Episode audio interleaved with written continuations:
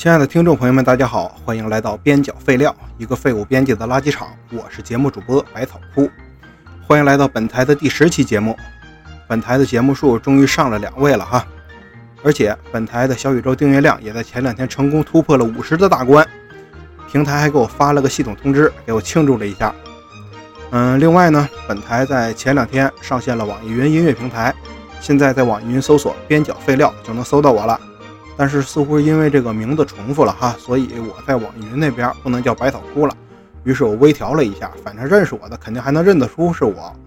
此外呢，本台现在也成功上线了苹果播客平台，在苹果播客平台也可以搜到我了。嗯，因为这个是值得纪念的第十期节目嘛，我就想整点活，虽然可能整不太好，但是就是想整，哎，玩呗。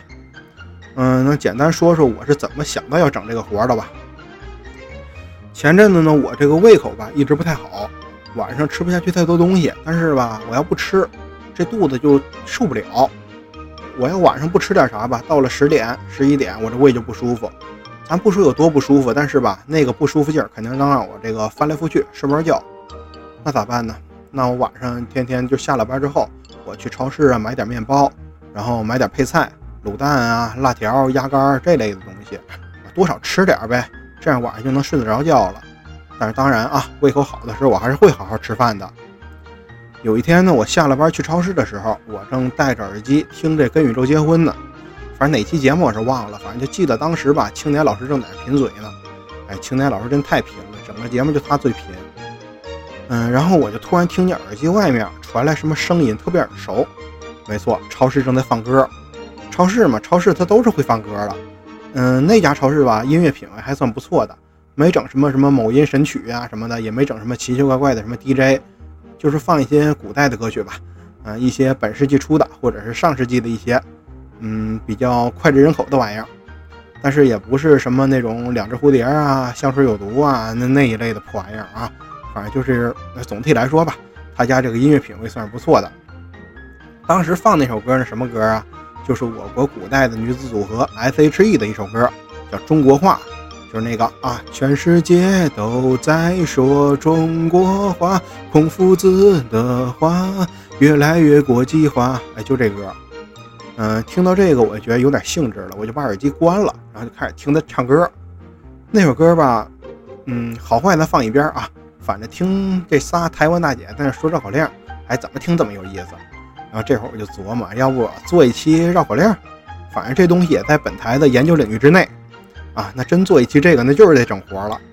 那既然决定了了要整这个活了，那我就打算留到第十期整这个活。反正我也想练练嘴皮子玩呗。对这个事儿吧，我还挺有兴致，所以我在那个小宇宙平台上搜了一下，嗯，现在播客界整这个活的还真不太多。嗯，我就先整了吧。好了，进入正题。嗯，所谓的绕口令是什么东西呢？当然就是大伙儿从小就说到大的一个东西，吃葡萄不吐葡萄皮儿，不吃葡萄倒吐葡萄皮儿。四是四，十是十，十四是十四，四十是四十。八百标兵奔北坡，炮兵并排北边跑，炮兵怕把标兵碰，标兵怕碰炮兵炮。化肥会挥发，黑化肥发灰，灰化肥发黑，黑化肥挥发会发灰，灰化肥挥发会发黑。嗯，大概就是这么个东西。那位说你咋不说了？嗯，再说我该累死了。嗯，我这嘴皮子还没溜到那个程度啊，没溜到能一直说那个程度。下面呢，我就从相对学术一点的角度给大伙儿讲一讲这个绕口令。这绕口令啊，大概什么时候产生的呢？嗯，这个谁也说不准。可能吧，人类会说话之后，人类的语言呢发展到一定的程度之后，比较复杂了之后，这个玩意儿可能就有了。咱能最早追溯到的，嗯，勉强算它是个绕口令的东西，叫做弹歌，子弹的弹，歌曲的歌。也有人说它是中国最早的一个诗歌，全文呢就八个字儿：断竹续竹飞土竹肉。哎，啥意思呀？断竹砍伐竹子，续竹把竹子做成弹弓，飞土拿弹弓打弹丸，那个弹丸土做的嘛，原始。土了咔。嗯，竹肉就是追逐猎物。嗯，断竹续竹飞土竹肉，哎，就是这么回事儿。嗯，据说呢，这个东西是黄帝时期创作的。体现了这个远古先民捕猎时候的一个场景，虽然有的可能吧，它是那个后人创作的，但是他描述的这个场景，这绝对是实打实的上古时期的玩意儿。弓箭好像还没有呢，拿弹弓的打弹丸儿，还有他这个朴实无华的用词风格吧，也带着非常明显的古意。哪怕真的是后人创作的，那他这个后人也绝对是非常高明的后人。这段呢，虽然说咱现在读着不怎么绕口，可能古代人读着有点咬嘴，这我也不敢说。嗯，古音这个东西我也不懂。嗯，但是它已经具备了绕口令的基本特征。啥特征啊？双声叠韵。双声和叠韵这个名词呢，最早出现在南朝沈约的著作《四声谱》中。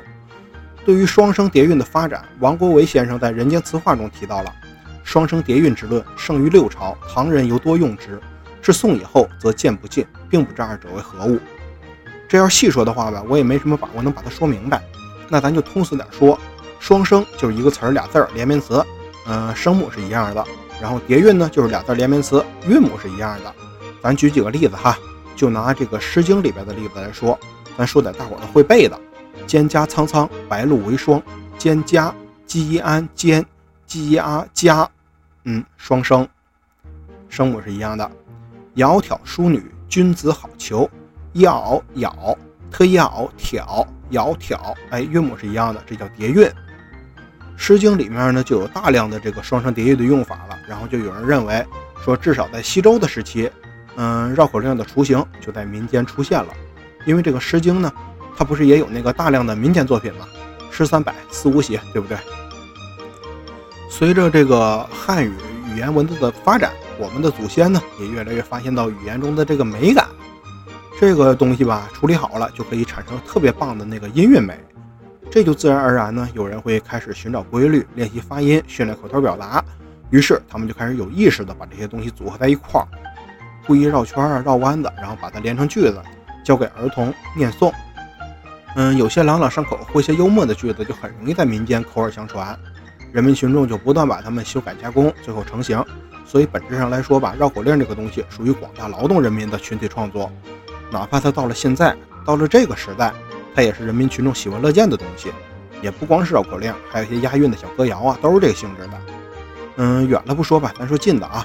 小鸟说：“早早早，你为什么背上炸药包？”哎，这就比那什么“你为什么背上小书包”顺口多了。炸药包，哎，它就是一个叠韵。嗯，还有什么呢？叉叉的头像皮球，一脚踢到百货大楼。还有那著名的“你拍一，我拍一，谁谁谁是个大傻。”嗯，这绝对比教育工作者们教给我们那些所谓的寓教于乐的东西更深入人心，因为它呢是更通俗易懂的，更接地气的。咱再说点文明的哈，小皮球架脚踢，马兰开花二十一，二八二五六，二八二五七，二八二九三十一。啊，女孩子跳皮筋的时候都会唱这个。当然啊，我是支持多教给孩子一些正能量的东西，少给孩子看点负面的内容。嗯，毕竟这个对孩子三观发展还是有影响的。我反对的呢，是一些特别刻意的说教成分特别重的那种所谓的儿歌来教孩子，什么鸟儿叫，花儿香，蜜蜂采蜜忙，美丽的学校像花园，学知识，做游戏，小朋友们笑得欢，快乐学校像花园，虚头巴脑的什么玩意儿啊？你要寓教于乐可以，但是你别拿孩子当傻子，这玩意儿糊弄孩子，还不如教他一屁蹦到意大利呢，对不对？好，咱把话题转回来啊。嗯，咱前面说的几个例子呢，也不算什么绕口令，都顺口溜。是我说那些流传很广的绕口令吧，他们也是这个性质。比如最知名的“吃葡萄不吐葡萄皮儿，不吃葡萄倒吐葡萄皮儿”，嗯，它就是一个简单易懂、通俗、朗朗上口的东西。还有什么“四十四十十十十四十四四十是四十”，哎，这我有个大学同学，他是那个大城市铁岭的，他始终说不好这个。哎，他们那边就是不太分这个平翘舌。反正吧，就这些玩意儿，绝对比那个语文老师带着政治任务教咱们的那些，比带着那些强行的带点教育意义的破玩意儿，更受大家的喜爱。咱再念一长点的，比如说，说打南边来了个喇嘛，手里提着五斤塔嘛；打北边来了个哑巴，腰里别着个喇叭。南边提塔嘛喇嘛，要拿塔嘛换；北边别喇叭哑巴的喇叭，哑巴不愿意拿喇叭换喇嘛的塔嘛，喇嘛非要换别喇叭哑巴的喇叭。喇嘛抡起塔嘛抽了别喇叭哑巴一塔嘛，哑巴摘下喇叭打了提塔嘛喇嘛一喇叭，也不知是提塔嘛喇嘛抽了别喇叭哑巴一塔嘛，还是别喇叭哑巴打了提塔嘛喇嘛一喇叭。喇嘛回家炖塔嘛，哑巴滴滴答答吹喇叭。哎，这段我比较长啊，我说这费劲，录了好遍。嗯，希望听众朋友们不要忘了我念这段之前说到哪儿了。反正要不写稿子的话，我也不知道说到哪儿了，因为这段对我来说难度实在太高，所以我一念这个吧，脑子肯定都放这儿了。而且吧，某些听众朋友们听到这段，肯定也会集中精神给我挑刺儿，然后也忘了我前面说到哪儿了。那我说到哪儿了呢？那我再说一遍吧，就是吧，有一些朗朗上口、诙谐幽默的这个句子，特别特别容易在民间口耳相传。嗯，人民群众们呢，也就是我们，就把他们不断的修改加工，最后成型。所以本质上来说，绕口令这个东西，它呢是属于一个广大劳动人民的群体创作。所以说，不管到了什么地方，不管到了什么时代，不管是古代还是现在，它永远是人民群众喜闻乐见的东西。也不光是绕口令，还有一些押韵的小歌谣啊，都是这个性质。啊，好了，我重复完了啊。嗯，因为这个小歌谣、小绕口令，它在民间流传比较广，自然呢也会引起一些文人的注意。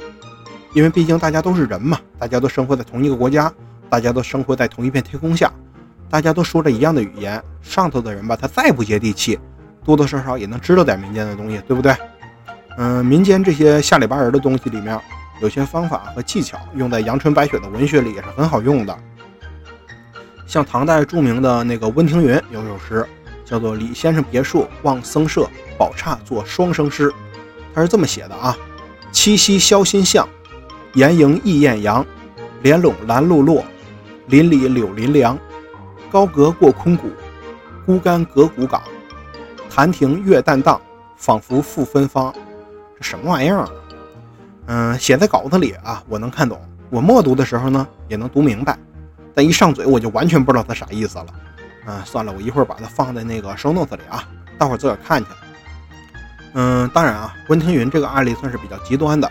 嗯，但也不排除有更极端的，更极端的就是那个赵元任先生，他为了讨论汉字拼音化的这个问题，写了一个诗是实实史，全文如下：实是实是实是事实，事实实施，诗是实实事是事实，实实是实实事事，事实是诗是事实，诗是事事实施，事实是，实是实施事事，事实是实施诗。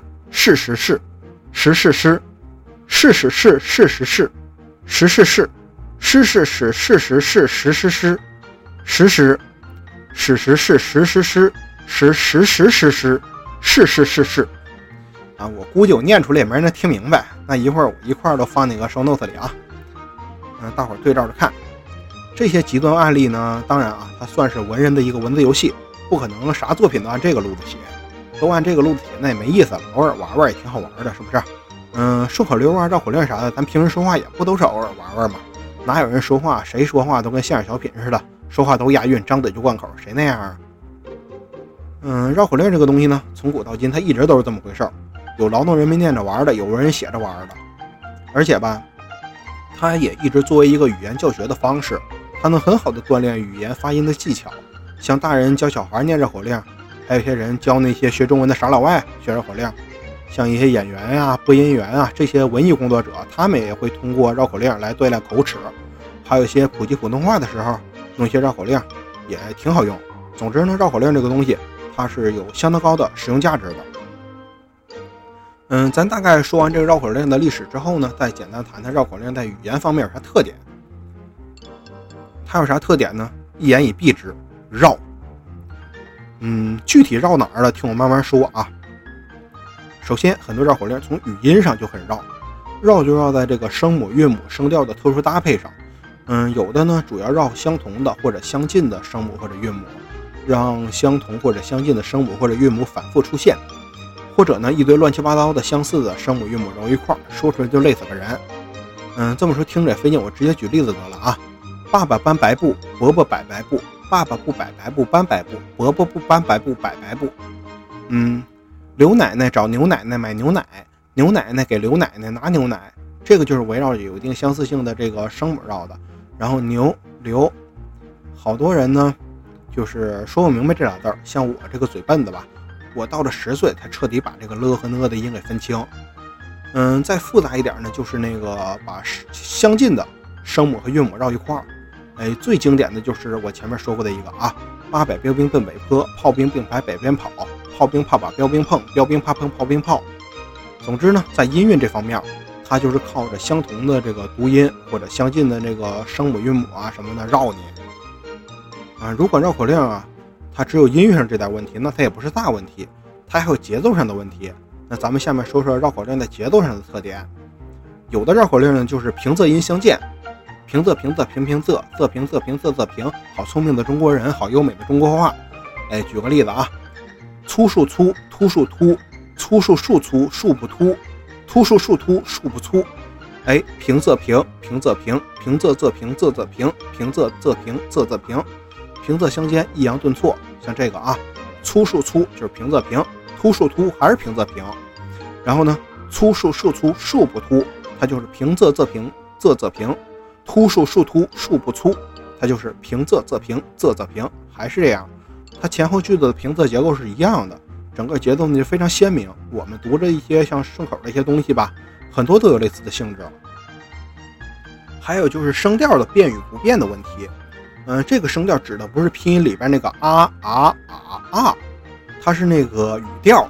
汉语的语调呢，基本语调吧，大概分为这么几类：升调、降调、升降调、降升调、平调。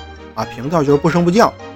语调这个东西吧，对汉语的语义也是有影响的。咱举一个又通俗又低俗的例子啊，卧槽，我操。我操！嗯，好了啊，不多解释啊，大家一定都懂。嗯，一般而言呢，表疑问的句子通常用升调，表感叹的句子通常用降调。有时候呢，随着说话人的这个心情，还有语义表达的变化，这个也不绝对啊。嗯，还有一些时候就是有一些方言也会影响这个升调降调什么的。像我们辽西人，他们都说我们用方言说话的时候是怀疑全宇宙的。那我们咋说话呀？你干啥去？干啥呀？啥玩意儿啊？啥时候来的？啥时候走啊？你是要怎么的呀？亲爱的听众朋友们，大家好啊！欢迎来到边角废料。我谁呀？我节目主播百草枯呗。好了好了，我也学不太好啊，因为我这人呢，打小这口音就不重。从小啊，我也比较重视对自己的普通话这方面的教育。再加上北京这片，我来了也十来年了，也没咋回去过呀。现在都不太会说家乡话了，好些人就说我北京人儿。我要北京人就好了呀，还跑什么城边租这破房子呀？啊，行了，我不皮了啊，我不皮了，咱就说这个绕口令的事儿啊。刚才我一说那段，我感觉我那个音轨，我正录音呢，我那音轨都已经变得特别明显了。在绕口令里呢，语调受到像语速啊，还有一些音韵啥的这方面的限制，而且它本来就不是作为日常交流的工具使用的，所以它的声调呢，通常一平到底的。咱再举一个例子啊。灰猫跳，花鸟叫。灰猫听花鸟叫，花鸟瞧灰猫跳。灰猫跳起抓花鸟，花鸟拔腿就跑掉。灰猫忙去追花鸟，花鸟能不能逃跑掉？这个绕口令的最后一句是啥呀？花鸟能不能逃跑掉？它是个问句。按他平时说话习惯，问句呢它都是声调的。花鸟能不能逃跑掉啊？哎，但是这个绕口令里读起来呢，它没有声调，它就是一平到底的。灰猫忙去追花鸟，花鸟能不能逃跑掉？哎，对，嗯，因为咱平时念绕口令嘛，一般都要求越快越好。如果有这个声调的变化，它必然是影响语速的。花鸟能不能逃跑掉啊？花鸟能不能逃跑掉？哎，所以一般绕口令里边这个语调都是一平到底的。说到这儿啊，我再说一个绕口令的节奏上一个特点，它就是整体上每个字的读音都很短促，这个很好理解。念绕口令就快嘛。嗯，那快的话自然就会短促，这没啥好说的啊。感受一下，这些海鲜不吃可吃，之不可吃；不吃可吃，之不可吃；不吃不吃不吃可知不吃。吐字跟我学一遍，来，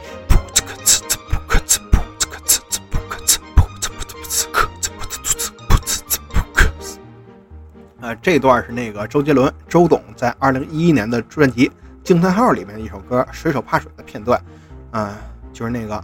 叫我水手，Come come baby，美人鱼勾引我只找 baby，喊我水手，Come come honey，我喜欢你胜过 money。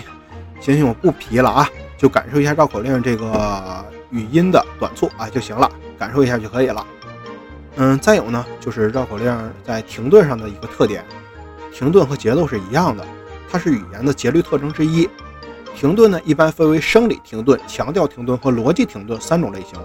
生理停顿就是指这个因为生理需要，然后呢无法避免的这种停顿，比如较长的句子，咱一口气儿说不完，就不得不换个气儿嘛。逻辑停顿呢，就是为了准确表达句意，为了让听者能够明确的领会它的这个意思而出现的那种停顿。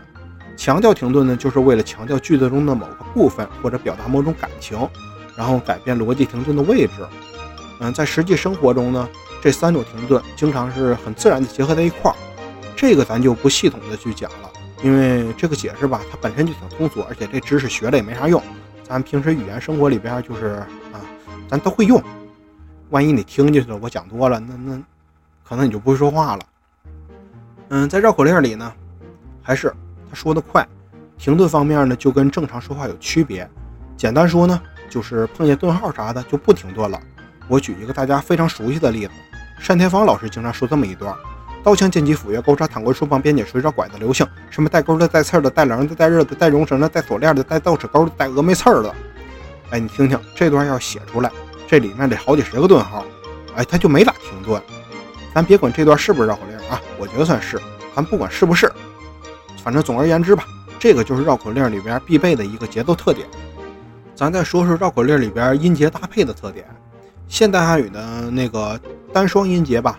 搭配在这个动宾短语里边存在一定规律，比如说，咱可以说种树，这是单音节搭配单音节种树，也可以说种植树木，这个是双音节配双音节。咱们一般不会说种树木，也不会说种植树，哎，这就是汉语一般的一个习惯。当然啊，存在大量的相当大比例的例外。嗯，汉语是很复杂的，咱不能一刀切。嗯，这些东西呢，也是随着一些词语的用法也有变化，但大体上它是这么回事儿。嗯，绕口令里面呢就不大讲究这个，它没啥固定的规律。嗯，好的，再举个例子啊，我知道你们就爱听这个。新厂长、申厂长，同乡不同行。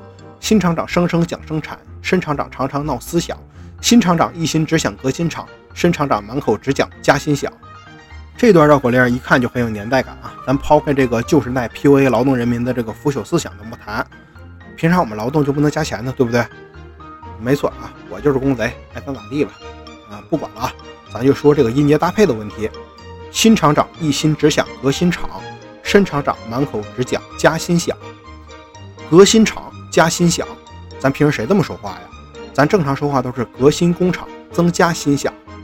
他为啥这么说呢？他是为了对应上文的新厂长声声讲生产，申厂长常常闹思想。讲生产闹思想，革新厂加薪想，讲生产闹思想。反正这个语法就是这么不讲道理，它就是以节律为中心。绕口令呢，还有一个语音特点，就是押韵。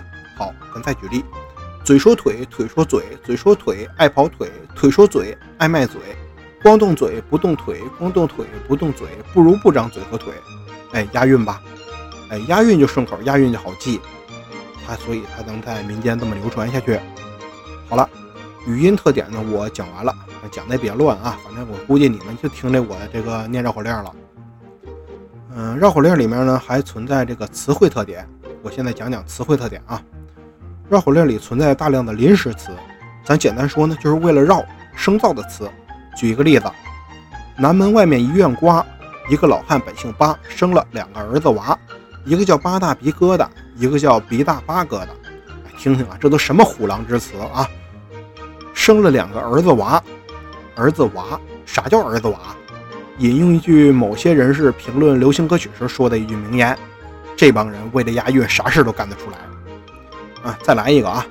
小狗小狗，毛脚毛手，早晨洗脸湿了袖口，中午喝汤烫了舌头，晚上睡觉掀了被头。小狗小狗，毛脚毛手。嗯，咱一般说这话的时候呢，就说这个人啊毛手毛脚的。到这儿呢，小狗小狗，毛脚毛手。哎，这就是为了押韵，把本来固定的搭配变换了一个顺序。还有一些那个词语搭配的问题呢，咱就说一个最经典的啊。刚才我已经念一遍了，说打南边来了个喇嘛，手里提着五斤塔嘛；打北边来了个哑巴，腰里别着个喇叭。然后最后呢，喇嘛回家炖塔嘛，哑巴滴滴答答吹喇叭。哎，这个词语搭配就太不讲道理了。咱先不讨论喇嘛吃不吃肉的问题啊，佛教这个流派的问题呢，不是本期节目的主题。嗯，咱就说这个塔嘛，塔嘛是什么东西啊？嗯，用普通话说，它就是比目鱼。比目鱼呢，一般都生活在海里的，对不对？喇嘛是藏传佛教的神职人员，他们一般活跃于内陆地区，上哪儿给你整比目鱼去？你要说在河马买的，那当我没说。哑巴那，这更不讲道理了。正常来说呢，绝大多数的哑巴他们都是聋哑人。正常来说，他们就是因为聋才哑的，因为听不见人说话，所以学不会人说话，话都不会说，他还能吹乐器吗？你要说纯哑巴、纯不会说话的，那很少见，比海边的喇嘛还少见呢。这两位卧龙凤雏碰上了，还打起来了，还讲不讲理了啊？没办法，绕口令这东西就是这么不讲理。某些绕口令吧，就是为绕口，就是为押韵，就是不讲道理，就是瞎搭配。嗯，词语的事儿呢，咱已经说差不多了啊。再讲讲绕口令的语法问题，跟词汇问题一样，绕口令的语法也是不太讲道理的。嗯，首先一个就是重复的问题，四十四，十是十，十四是十四，四十是四十。嗯，再说一个啊，这个四十四，十是十，我估计你们也听腻了。八角楼下八十八株竹，八十八只八哥站在八角楼下八十八株竹上，八十八个小孩捡了八十八块石子儿，打八角楼下八十八株竹上的八十八只八哥。哎，就是不讲道理，就是重复这一段五六十个字儿，嗯，差不多有二十个八，哎，就是重复。嗯，我又想到那个《论语》里边还有一句话：“知之为知之，不知为不知。”还有比较长的绕口令里边呢，也有句式重复的。嗯，我给大家说一个啊。一只青蛙一张嘴，两只眼睛四条腿，一声扑通跳下水。两只青蛙两张嘴，四只眼睛八条腿，两声扑通跳下水。三只青蛙三张嘴，六只眼睛十二条腿，三声扑通跳下水。X 只青蛙 X 张嘴，二 X 只眼睛四 X 条腿，X 声扑通跳下水。哎，这是一个无穷无尽的绕口令，主打就是一重复，还一高难度的。从前有座山，山里有座庙，庙里有个老和尚正在讲故事，讲的什么呢？从前有座山，山里有座庙，庙里有个老和尚正在讲故事，讲的什么呢？从前有座山，山里有座庙，庙里有个老和尚正在讲故事，讲的什么呢？从前有座山，山里有座庙，庙里有个老和尚正在讲故事。好了，这个本来是没啥难度的，但是吧，这个绕口令呢有一个不成文的要求，就是要求你越念越快，你越念越快，它难度不就上来了吗？反正还是啊，不讲道理，它就是给你重复。嗯，咱再讲另一个语法的问题，就是省略。嗯，还是举个例子吧，高毛毛，毛高高，毛毛高高比个高。嗯，高毛毛和毛高高是两个人，这高毛毛和毛高高，他俩比谁个高？就是高毛毛毛高高，毛毛高高比个高。正常说呢，是高毛毛毛高高，毛毛和高高比个高。这里边就省略了一个和。这个原理呢，就是把一些不太影响意思的东西省略掉，让整段绕口令更丝滑一点。嗯，说语法问题呢，绕口令里边还有几个常见的语法格式。嗯，我还是给大家举例子吧。第一个格式选择式。坡上卧着一只鹅，坡下流着一条河。哥哥说：“宽宽的河。”弟弟说：“白白的鹅。”鹅要过河，河要渡鹅，不知是鹅过河还是河渡鹅。你看这个啊，不知是鹅过河还是河渡鹅，这就是选择式的语法结构。不知是什么还是什么，绕口令里非常常见。第二个正反式，哎，这我要记出那个经典案例了啊！吃葡萄不吐葡萄皮儿，不吃葡萄倒吐葡萄皮儿，吃不吃不吐皮儿，哎，倒吐皮儿。哎，对，这就是正反式。再来一个三否定式。哥要学理化，姐要学理发。理化不是理发，理发不是理化。会理化不一定会理发，会理发不一定会理化。哎，这就是否定式。整几个读音相近的词儿，两头互相否定。哎，我说这段是没啥压力，但是我想想啊，那个福建人呢，湖南人呢，啊，说这段可能压力就很大了。嗯，第四个比较式。东边有石狮子，西边有瓷狮子。石狮子比瓷狮子少四十四只石狮子，石狮子比瓷狮子重四十四只瓷狮子。这段我说的费劲，还有几个其他的句式吧，不那么典型，嗯，我就不挨个说了。总而言之呢，它本质上还是重复，就重复那几个咬嘴的词儿，让你翻来覆去的，让你挖坑，给你挖坑，让你犯错。再讲讲一些绕口令里比较常见的修辞手法。啊，当然啊，也不是说绕口令都带修辞手法的，嗯，咱就挑几个经典的、有意思的，我说一说。嗯，比喻拟人啥咱就不提了啊。关于节奏韵律方面的修辞手法，我讲一讲，我觉得挺有意思的。首先呢是顶针，楠楠有个兰兰，兰兰装着盘盘，盘盘装着碗碗，婉婉盛着盐盐，楠楠翻了兰兰，兰兰扣了盘盘，盘盘打了婉婉，婉婉撒了盐盐，都是叠词，哎，都是顶针，叠词词，丁真真，恶心心。嗯再来一个回环，天上七颗星，树上七只鹰，墙上七根钉，点上七盏灯，水上七块冰，一脚踩了冰，拿扇扇了灯，用手拔了钉，用枪打了鹰，乌云盖了星。哎，这个回环我觉得特别妙，好啊，今天呢说差不多了，知识点说的差不多了啊，我这也用很快的语速把这些东西都讲完了。最后我再给大家来一段报菜名：蒸羊羔、蒸熊掌、蒸鹿眼、烧花鸭、烧雏鸡、烧子鹅、卤猪、卤鸭、酱鸡、腊肉、松花小肚、晾肉香肠、什锦酥盘、熏鸡白肚、清蒸八宝猪、江米酿鸭子。罐野鸡、罐鹌鹑、卤什件、卤子鹅、山鸡、兔脯、菜蟒、银鱼、清蒸哈士马、烩腰丝儿、烩鸭腰、烩鸭条、清拌鸭丝儿、黄心管、焖白鳝、焖黄鳝、豆豉鲶鱼、锅烧鲤鱼、锅烧鲶鱼、清蒸甲鱼、抓炒鲤鱼、抓炒醉虾。软炸里脊、软炸鸡、什锦套肠麻、碎肚卷、卤煮寒鸭、溜鲜蘑、溜鱼脯、溜鱼肚、溜鱼骨、溜鱼片、醋溜肉片、烩三鲜、烩白馍、烩全丁、烩鸽子蛋、炒虾仁、烩虾仁、烩腰花、烩海参、炒蹄筋、锅烧海参、锅烧白菜、炸开耳、炒田鸡、烩花翅子、清蒸翅子、炒飞禽、炸石件、清蒸江瑶柱、糖溜芡实米。还有拌鸡丝儿、拌肚丝儿、什锦豆腐、什锦丁、糟鸭、糟蟹、糟鱼、糟溜鱼片、溜蟹肉、炒蟹肉、清蒸蟹肉、蒸南瓜、酿倭瓜、炒丝瓜、酿冬瓜、焖鸡掌、焖鸭掌、焖笋烩茭白、茄干晒驴肉、鸭羹蟹肉羹、三鲜木樨汤，还有红丸子、白丸子、溜丸子、炸丸子、南煎丸子、木须丸子、三鲜丸子、四喜丸子、鲜虾丸子、鱼腐丸子、鸽子丸子、豆腐丸子、汆丸子。一品肉、樱桃肉、马牙肉、红焖肉、黄焖肉、坛子肉、烀肉、扣肉、松肉、罐肉、烧肉、烤肉、大肉、白肉、酱豆腐肉、红肘子、白肘子、水晶肘子、蜜了肘子、酱豆腐肘子、八肘子、炖羊肉、烧羊肉、烤羊肉、煨羊肉、涮羊肉、五香羊肉、包羊肉、汆三样、包三样、烩银丝、烩散蛋、炒白杂碎、三鲜鱼、翅栗子鸡、煎汆活鲤鱼、板鸭、筒子鸡。烩长鸡肚、烩南脐、盐水肘花、锅烧猪蹄儿、拌瓤子、炖吊子、烧干尖儿、烧连天、烧肥肠、烧宝盖、烧心、烧肺、油炸肺、酱马丁、龙须菜、拌海蜇、玉兰片、糖溜鸽子、糖腌芥莲子、拔丝山药、拔丝肉、蛤蟆鱼、拔带鱼、黄花鱼、海鲫鱼、石鱼、桂鱼、扒海参、扒燕窝、扒鸡腿、扒鸡块、扒鱼、扒肉、扒面筋、扒三样、红肉锅子、白肉锅子、什锦锅子、一品锅子、菊花锅子，还有杂烩锅子。哎呀，累死我了！我念这段真费劲。嗯，感谢大家收听本期边角废料。如果您觉得本期节目说的不错，说的挺好，或者您赞同本节目的观点，欢迎您订阅、转发、分享、留言互动。你听听啊，这就是绕口令里面这个嗯顿号的省略。订阅、转发、分享、留言互动。嗯，如果您觉得本节目哪里说的不对，哪里说的不好，还请您在评论区多多指正，我也会及时给您回复。好了，也挺晚了啊。嗯，本期节目到此结束，咱们下期节目再见，拜拜。